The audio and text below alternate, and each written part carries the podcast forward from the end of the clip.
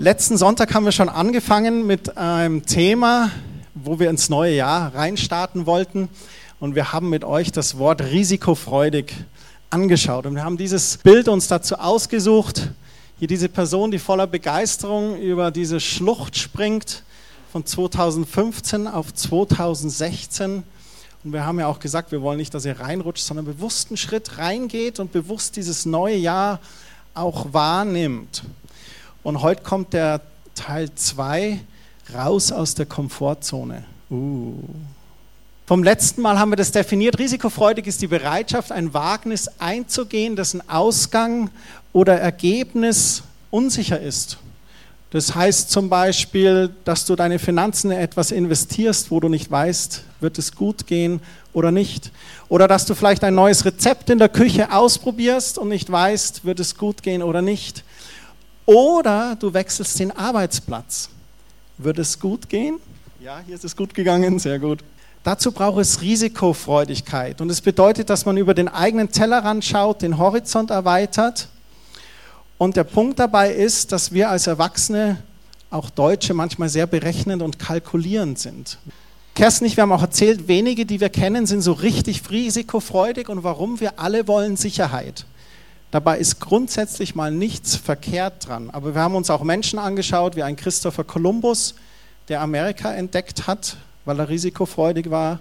Eine Marie Curie, die das Röntgen erfunden hat und dabei ihr eigenes Leben aufs Spiel gesetzt hat. Oder ein Dr. Martin Luther King, der voller Risikofreudigkeit für die Rechte von Minderheiten, insbesondere Schwarze in den USA, gekämpft hat und er tatsächlich damit auch mit seinem Leben bezahlt hat. Viele sind Risiken eingegangen, damit wir heute ein besseres Leben haben. Wir haben dann in der Bibel ein paar Sachen angeschaut. Das Gleichnis der Talente.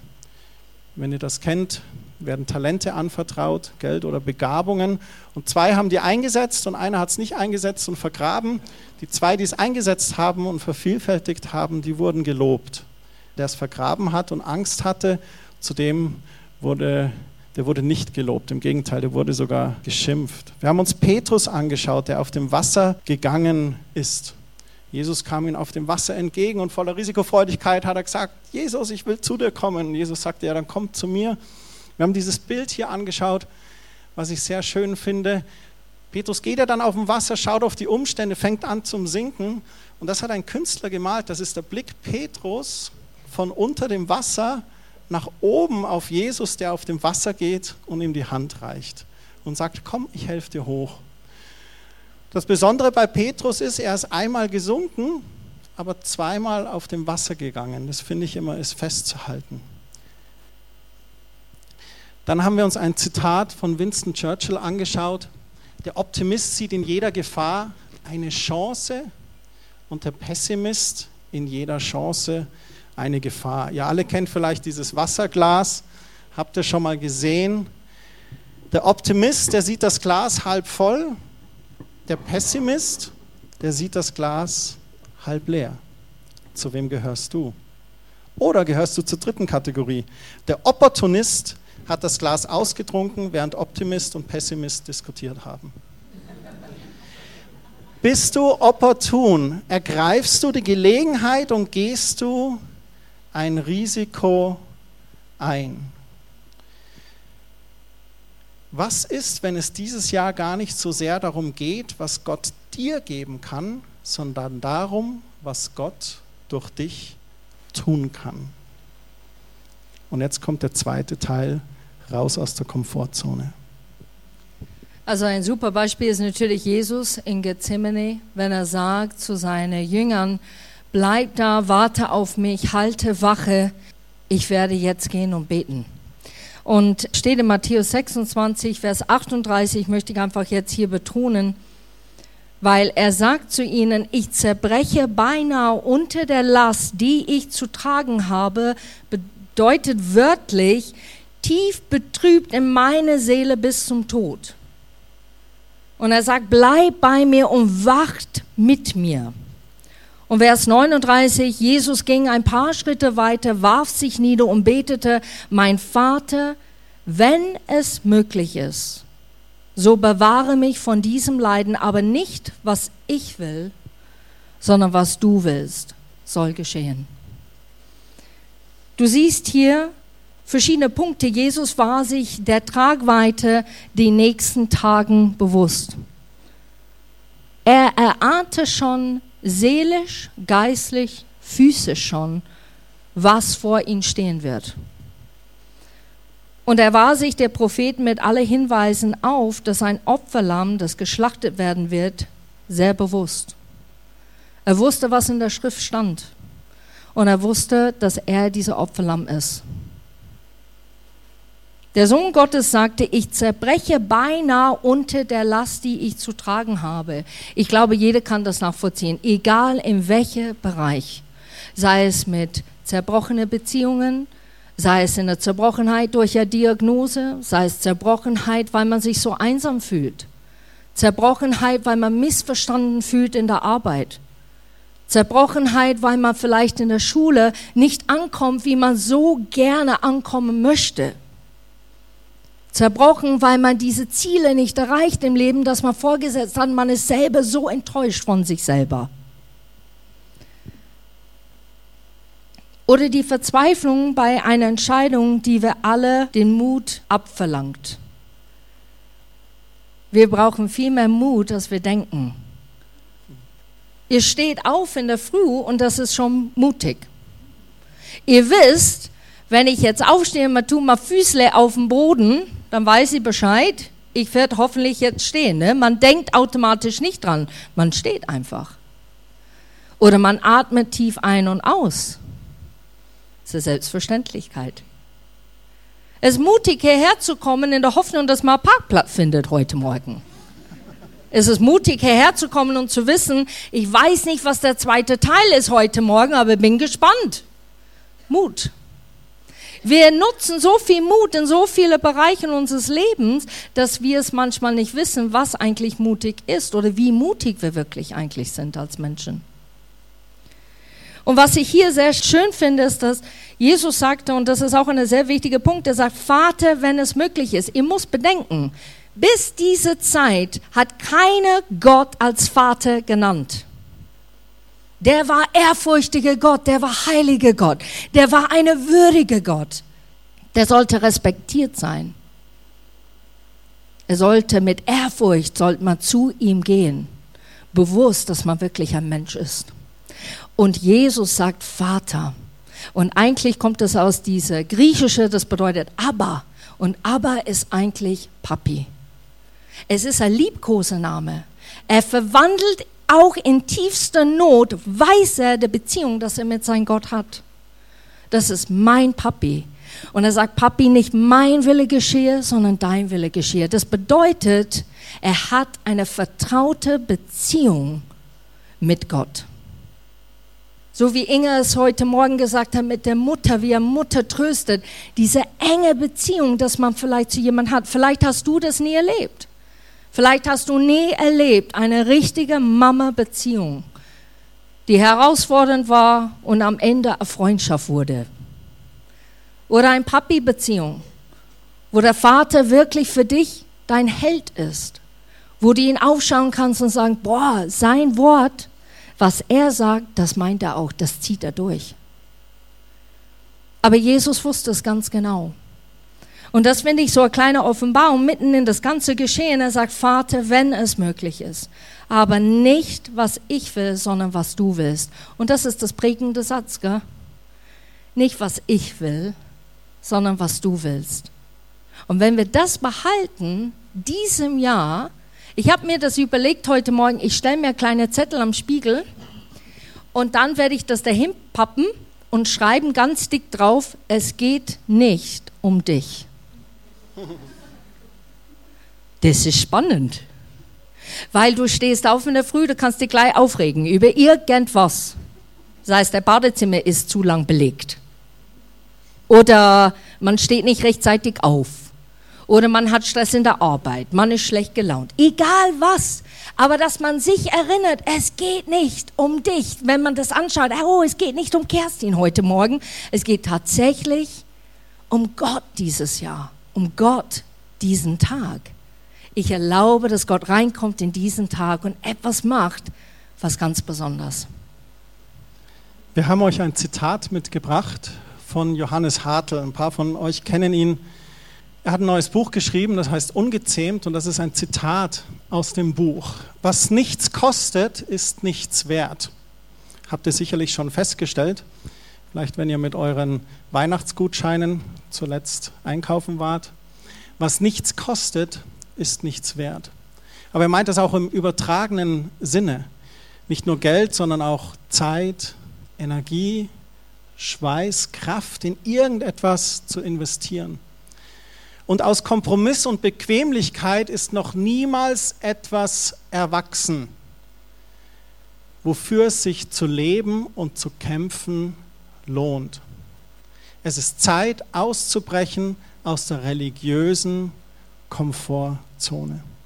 Was sagt er hier genau? Aus Kompromiss und Bequemlichkeit ist noch niemals etwas erwachsen. Ich nehme jetzt einfach mal das Beispiel von einer Gemeindegründung, weil ich mich damit gut identifizieren kann. Als wir die Gemeinde gegründet haben, haben wir uns gesammelt als Team. Wir haben aufgeschrieben, was wäre die Vision, was wären die Punkte, die wichtig sind.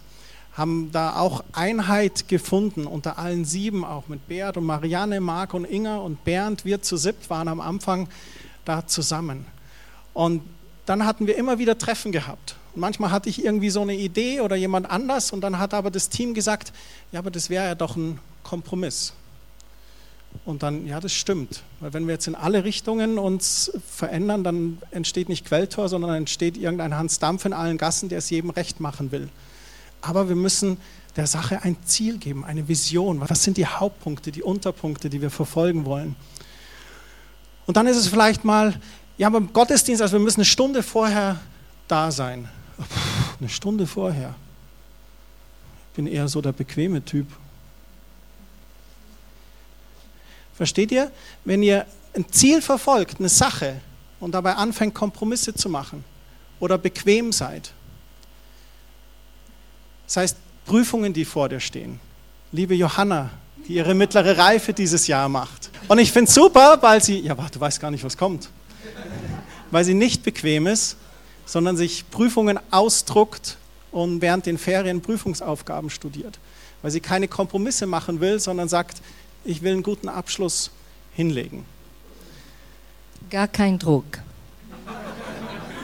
Wie kann man das missverstehen? Ich habe eigentlich nur meiner Tochter ein Kompliment gemacht. Bitte schön. Und der Punkt ist der, du kannst den Rest deines Lebens weitermachen wie bisher oder du kannst anfangen, über den eigenen Tellerrand hinauszuschauen, den Horizont erweitern, die Zeltpflöcke weiterzustellen, wie es in der Bibelstelle heißt, um ganz neues Land einzunehmen. Und das bedeutet, dass du aufhörst, Kompromisse zu machen und aufhörst, zu bequem zu sein. Erinnert ihr euch, als das Volk Israel endlich aus der Sklaverei raus ist und dann waren sie in der Wüste? Eigentlich wäre der Weg gar nicht so weit gewesen, aber sie haben das Murren angefangen und waren äh, stolz und so. Ach, wären wir doch bloß in Ägypten geblieben. Wisst ihr was, ich persönlich will nie wieder zurück nach Ägypten. Ganz im Gegenteil, ich bin sehr froh, aus Ägypten raus zu sein. Und freue mich auf weiteres verheißenes Land. Seid ihr heute ganz mutig? Sollen wir euer Leben mal anschauen? Schaut mal, das ist euer Leben. Hier. Das ist euer Leben. Ein blauer Ozean der Weite, der ganz viel vorbereitet hat. Und wo die meisten von uns sich befinden, oder soll ich nur über mein Leben reden? Ich rede über euer Leben. Das ist hier unten diese Komfortzone. Da befinden wir uns ganz gerne. Das ist so unsere Sicherheit. Das ist so die Arbeit, die ich kenne, der Freundeskreis, den ich kenne, die Mitarbeit in der Gemeinde, die ich kenne, der Sport, den ich kenne, das Hobby, das ich kenne, da fühlen wir uns alle wohl. Aber wisst ihr was?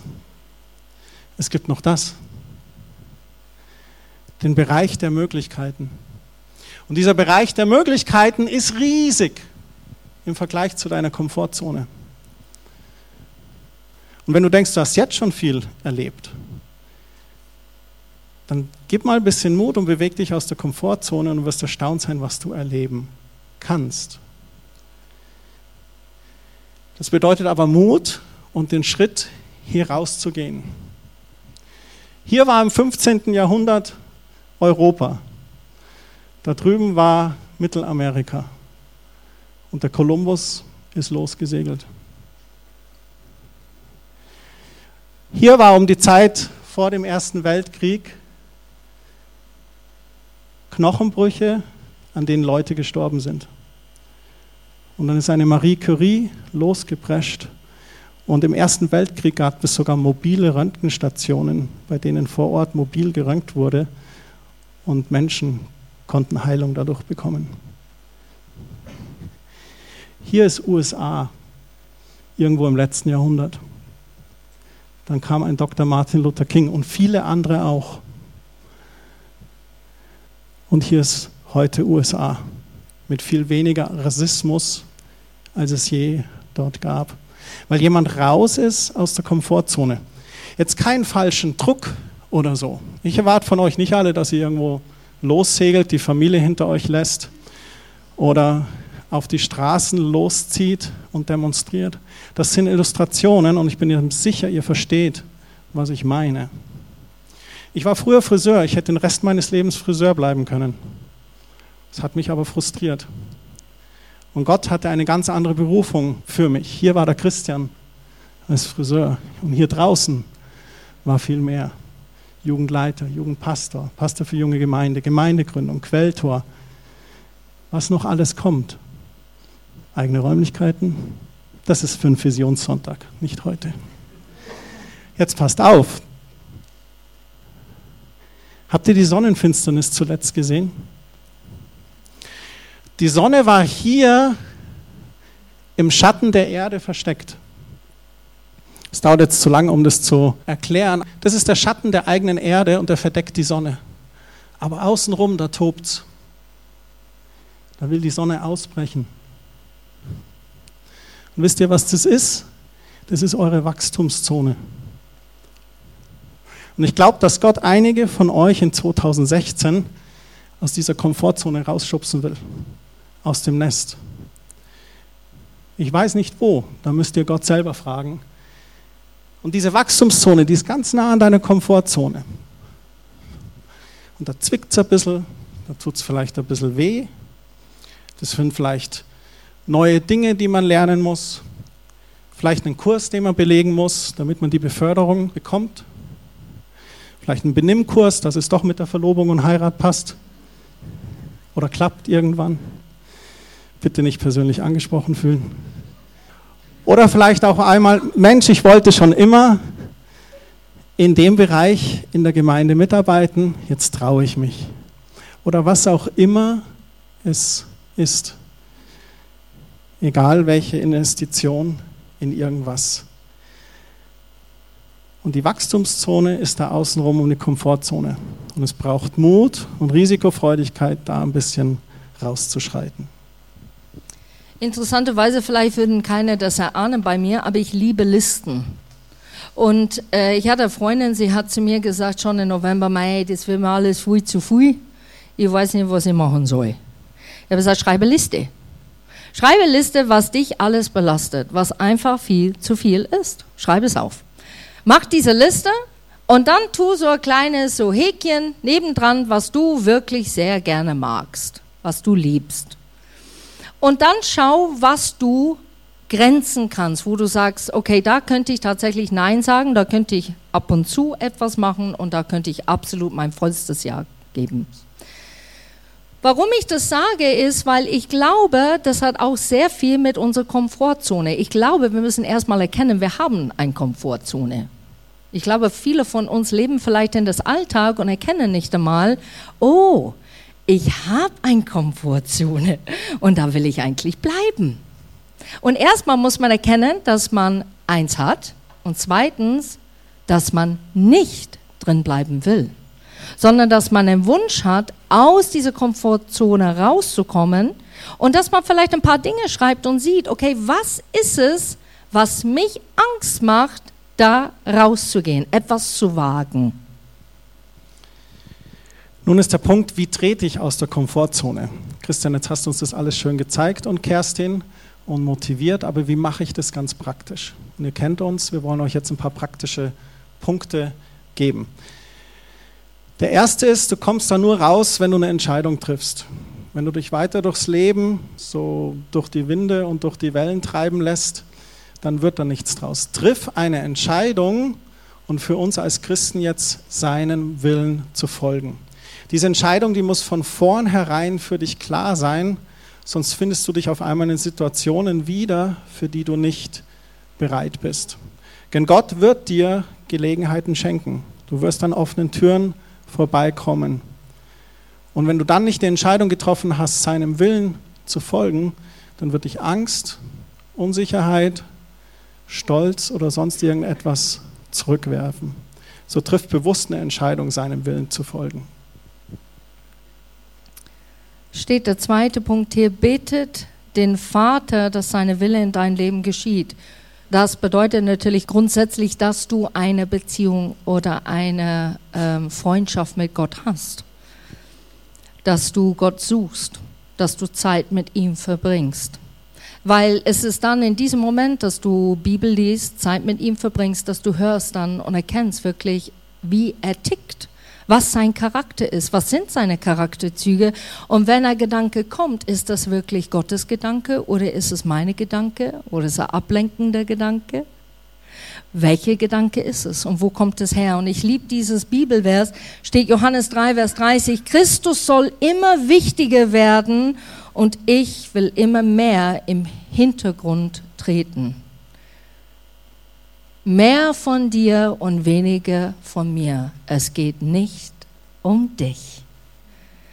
Und ich glaube, das ist sehr wichtig, dass man anfängt, wirklich, bin ich ein Mensch, der Ja zu mein Ja stehen kann und mein Nein zu mein Nein oder mache ich Kompromisse in dem Bereich? Erkenne deine Schwächen. Das ist eine gute Sache. Es ist nicht eine schlechte Sache. Hau dich nicht aber ums Ohr und mach eine Liste von 20.000 Dinge, wie schlecht du bist in so vielen Bereichen. Und dann sind vielleicht zwei Punkte, wo du, ja, piep mal Daumen, ein bisschen gut drin bist. Weil es ist ein falsches Blickwinkel. Gott sieht dich nicht so und Menschen sehen dich nicht so. Der dritte Punkt, bitte den Vater, dass er dich durch die Stimme des Heiligen Geistes leitet. Wenn du dann die Entscheidung getroffen hast als erstes und als zweites auch ihm bittest, dass sein Wille geschieht, dann bitte ihn auch, dass er dich führt durch die Stimme des Heiligen Geistes. In Johannes 10 gibt es ein sehr schönes äh, Gleichnis von Jesus, wo er uns vergleicht mit Schafen und sich vergleicht mit einem Hirten. Und er sagt, dass die Schafe die Stimme des Hirten kennen und dass der Hirte auch jeden beim Namen ruft und auf die Weide führt. Und das finde ich so schön. Aus dem sicheren Stall, aus der Komfortzone raus auf die Weide, in die Wachstumszone, in den Bereich der Möglichkeiten. Und dieses Führen und Leiten dorthin geschieht durch den Heiligen Geist. Dazu musst du dir Zeit nehmen im Gebet und in Gottes Wort Du musst auch lernen, still zu werden, um zu hören. Du musst auch unvoreingenommen hören, also so hören, dass du nicht nur das hörst, was du hören willst. Ihr kennt diesen Witz mit den Männern, mit dem selektiven Hören. Aber manchmal ist es, glaube ich, auch mit uns Christen so bei Gott, dass wir selektiv hören. Natürlich sind wir alle geprägt und kennen einen Bereich des Charakters von Gott. Aber versuch mal im Gebet und wenn du bittest, Heiliger Geist, sprich zu mir, für mich, leite mich, was ist dran, wirklich unvoreingenommen zu hören. Der vierte liebe ich. Bete den Vater um Mut. Bitte. Also bitte, Entschuldigung, bitte. Und zwar, äh, viele äh, vielleicht denken, ah, die Kerstin braucht nicht mehr Mut, sie hat genügend. Ich war immer ein lauter Mensch, aber mutig war ich nicht. Und zwar, ich war laut aus die Komplexe, die ich darunter gelitten habe. Ich wollte anerkannt werden. Ich wollte in das Rampenlicht hineingehen, weil ich hatte eine Sehnsucht, dass Menschen mich endlich sehen könnte, weil ich voller Komplexe war. Ich habe mich selber nicht annehmen können. So, ich war laut. Wo ist die Kerstin? Ja, hörst doch, sie ist schon da. Ich war immer überall, ein Witz gut, der Clown total super drauf. Weil das war mein Ziel, anzukommen, Menschen zu erreichen. Hab mich doch lieb, nimm mich doch an, ich bin doch nicht anstrengend, oder? Oh doch. Und das ist anstrengend für Leute. Aber wenn du, und als ich Jesus dann kennengelernt habe, der sagt, Gott, ich bin so laut, weißt du, ich weiß, ich kann viel für dich machen. Ne? Aber was ich brauche, ist, ich brauche dieses Mut. Ich brauche den Mut, das Richtige zu sagen zu richtiger Zeitpunkt, auch den Mund zu halten in richtigem Moment, zuzuhören, Mitgefühl zu zeigen einen Rat zu geben, der vielleicht nicht menschlich ist, sondern tatsächlich göttlich ist. Und wenn du anfängst, auf Mut zu beten, ich habe auch aus Apostelgeschichte 4, was wir letzte Woche angeschaut haben, genau das habe ich gebetet. Gott, schenk mir Mut, schenk mir Mut, rauszugehen und über dich zu erzählen. Schenk mir Mut, Jesus einfach zu zeigen. Einfach in meinen Lebensstil. Schenk mir diesen Mut, sichtbar zu sein für andere, dass die sagen, boah, das ist echter Licht. Das ist jemand, dem man echt folgen kann, weil das, was sie von sich gibt, das ist echt. Stimmt alles? Nö, keineswegs. Aber das, was sie von sich gibt, das ist authentisch, das ist echt und sie meint es, mit Gott ernst zu gehen. Und deshalb ist es sehr wichtig, dass ihr das auch tut. Betet für Mut. Wenn du Mut brauchst, sei es in deiner Arbeit, mit deinen Kindern, eine Diskussion vielleicht oder ein Gespräch anzufangen, der dich total graust. Und du weißt, du musst das angehen. Und du brauchst die richtigen Worte. Und es wird vielleicht sehr unschön sein. Dann bitte um Mut. Weißt du, Gott schenkt und er schenkt so gerne. Und er will, dass die Resultat gut ist, dass die Auswirkung danach gut ist. Für jedermann, nicht nur für dich, sondern für jeder Einzelne. Wenn du jetzt weißt, was du tun möchtest und den Mut zusammengefasst hast, dann ist ein wichtiger Punkt, der fünfte, gehe nicht alleine. So oft preschen wir unnötig alleine voraus. Aber es gibt so viele, die gerne mit uns mitlaufen würden, die vielleicht auch eine super Unterstützung werden oder die vielleicht dasselbe Risiko gern wagen würden. Und zu zweit ist es doch leichter als alleine.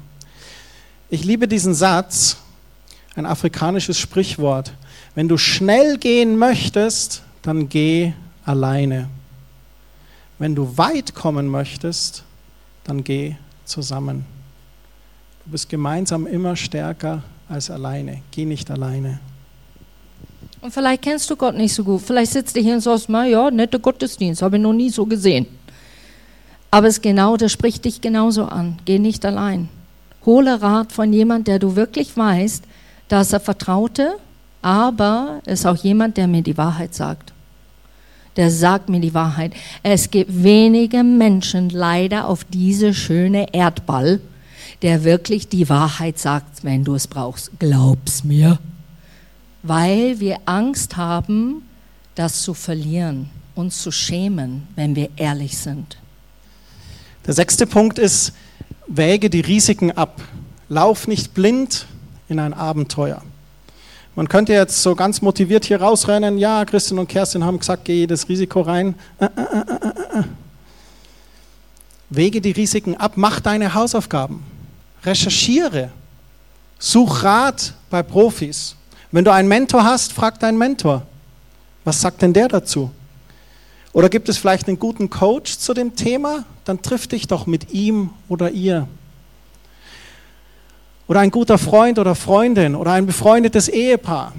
Geh zu denen und sag, du, wir überlegen von Miete zur Immobilie zu wechseln, ihr habt das vor fünf Jahren gemacht, was ist denn da zu beachten? Was immer es ist, weg die Risiken ab und lauf nicht blind in irgendetwas hinein.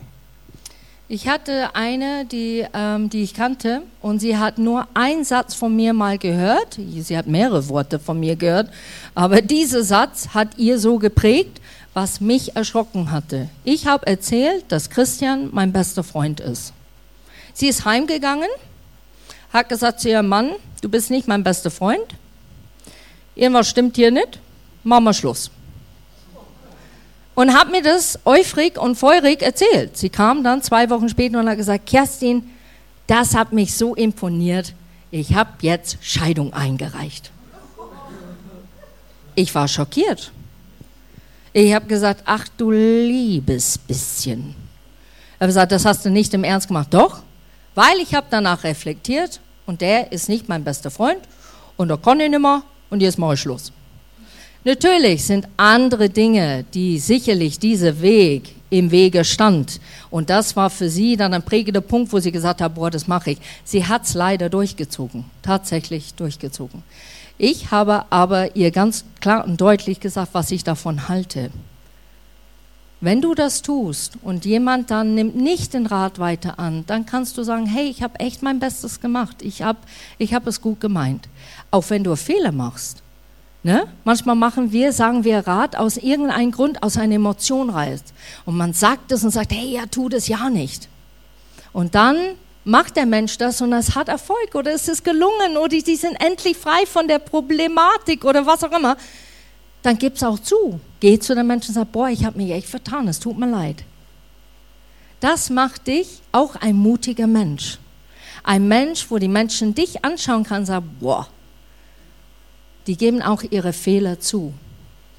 Und der siebte Punkt ist, sei offen für Charakterveränderung. Ich glaube, das ist der schwierigste Punkt überhaupt. Wir beten sehr oft, Herr, ändere den, Herr, ändere die, Herr, ändere den Gruppe das, Herr, ändere das, Herr, ändere die Arbeit, Herr, ändere uns. Und dann irgendwann einmal kommt vielleicht der kleine Gedanke, um was ist mit dir? Ach so, ja. Hm. Wenn du noch Zeit hast, Herr, ändere mich auch noch weil es unangenehm ist, stimmt's? Unbequem. Du musst Dinge plötzlich umkrempeln in dein Leben, das du vielleicht vorher nie gemacht hast. Du musst andere Richtungen gehen oder andere die Richtung wagen, das du vielleicht noch nie gewagt hast, weil es bedeutet, richtig ein Clean Cut zu machen. Dein Charakter wird geformt, indem du nur hier sitzt. Ist das nicht schön? Kaffee und Kuchen, das verändert dein Charakter ein Gespräch unter anderem. Es ändert dich. Weil du siehst, was mir gefällt, was mich trifft. Warum sagt der Mensch das? Warum, wie hat der Mensch das gemeint? Wie kam das jetzt rüber? Die Kerstin hat mich gar nicht umarmt heute, sie mag mich nicht. Man denkt so viel in kleine Augenblicke, versteht ihr? Und es geht und dann geht es vorbei, aber es hinterlässt ein kleines Fußstapfen. Und wir wollen Fußstapfen haben, die solide und die sind gut, die sind ehrlich, wenn man selber sich zugibt und sagt, boah, da kämpfe ich damit. Aber ich glaube, ich habe mich ein Stück weit verändert. Ich bin auf dem Weg. Wann immer ich aus meiner Komfortzone in die Wachstumszone getreten bin, hat Gott etwas an meinem Charakter geformt. Jedes Mal, wenn ich neues Land betreten habe, hat sich parallel dazu mein Charakter verändert. Positiv hoffe ich. Und ich habe Gott auch so kennengelernt, dass er für dieses neue Land, für diese neue Saison oder Jahreszeit in meinem Leben meistens nur ein Ding betont hat, den Finger auf eine Sache gelegt. Christian, nicht so dominant sein, nicht so voranpreschen.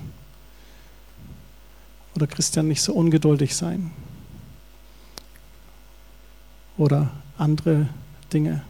Und Stück für Stück durfte ich lernen. Bin, bin, bin bei Gott in der Schule.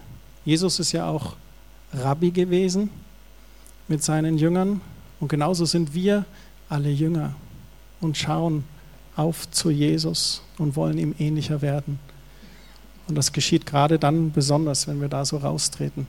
Der achte und letzte Punkt für heute, ihr könnt das alles nochmal dann auch im Internet nachlesen, Vertraue der Versorgung des Vaters. Wenn du die Entscheidung getroffen hast, bittest, dass sein Wille geschieht in deinem Leben, den Mut gefasst hast, ein Risiko, ein Wagnis einzugehen. Du hast mit jemandem darüber gesprochen, hast dir Rat geholt, du hast dir noch jemanden mit an Bord genommen, du gehst nicht alleine und du erlebst dabei, wie Gott deinen Charakter formt, dann sei dir eines gewiss, wenn du raustrittst in diese Wachstumszone, in diesen Bereich der Möglichkeiten, dass der Vater wirklich versorgt. Wenn wir in seinem Willen sind, dann versorgt er. Der Herr ist mein Hirte, nichts wird mir fehlen. Er weidet mich auf saftigen Wiesen und führt mich zu frischen Quellen. Er gibt mir neue Kraft, er leitet mich auf sicheren Wegen, weil er der gute Hirte ist. Und geht es auch durch dunkle Täler, Klammer auf, Wachstumszone, Klammer zu, fürchte ich mich nicht, denn du Herr bist bei mir. Du beschützt mich mit deinem Hirtenstab. Du lädst mich ein und deckst mir den Tisch vor den Augen meiner Feinde. Du begrüßt mich wie ein Hausherr seinen Gast und gibst mir mehr als genug. Deine Güte und Liebe werden mich begleiten mein Leben lang. In deinem Haus darf ich für immer bleiben. Das ist unser Gott. Sehr oft wird diese Psalm genutzt, eigentlich bei Beerdigung. Ich finde es so schade, weil es ein so reichhaltiger Psalm sagt eigentlich, wie toll unser Gott ist. Psalm 23. 23. Ähm, ich möchte an dieser Stelle etwas sagen. Unsere natürlich Prägung oder was wir prägen möchten auch bei Quelltor ist diese Mündigkeit, dass Leute mündig werden, dass die Liebe zueinander zeigen. Und wir persönlich haben das erlebt in die sechs Monate, dass ich nicht mal arbeiten konnte. Es war richtig ein Kampf. Und man kommt nicht hier rein mit einem langen Gesicht, aber man weiß, was unter der Woche passiert, was man einkaufen muss, wie man finanziell Dinge zusammenstrecken muss, damit etwas geschieht. Und das war kein leichter Fall. Und manche von euch haben echt das gehört und haben uns versorgt und immer wieder. Und für das sind wir von Herzen dankbar. Und ich weiß, dass Menschen hier sitzen und die haben finanzielle echt Probleme. Und was mein Herzenswunsch ist für den Leib Christi allgemein, ist, dass wir nicht nur bei die Kollekte geben, sondern dass wir fragen Gott, ist da jemand? Ist da jemand, der du kennst, die ich vielleicht auch kenne, wo ich geben soll? Und es könnte auch finanziell, es könnte auch Zeit sein, es könnte auch Gebet sein. Es gibt so viele Rahmen, was Gott dir schenken kann, etwas anderes zu tun für jemand anderen. Und ihr seid auf diesem Weg. Ich habe es live erlebt. Und was mich total berührt hat, ist, wo eine hier nicht mehr Holz hacken konnte. Und ich habe diese Geschichte gehört und es hat mich bewegt. Und es sind zwei Männer dahingegangen und haben das Holz gehackt für diesen Mensch. Und ich fand es grandios weil es war keine Ansage von vorne, also wenn da jemand wäre, der vielleicht also zusätzlich helfen könnte, sondern man hat es einfach gemacht. Einer, der gesagt hat, ich hole Anhänger. Zwei haben gesagt, wir hacken das Holz. Wir nehmen die Zeit, diesem Mensch zu helfen in der Not. Und das seid ihr. Und da könnt ihr richtig für das klatschen auf eure, wie sagen wir, Schultern, ne? weil es ist grandios, was ihr leistet, weil euer Herz verändert sich. Und das finde ich gigantisch. Das waren einfach acht praktische Punkte, die wir euch mitgeben wollten. Ihr könnt euch das von der Website runterziehen oder findet das auf Facebook dann auch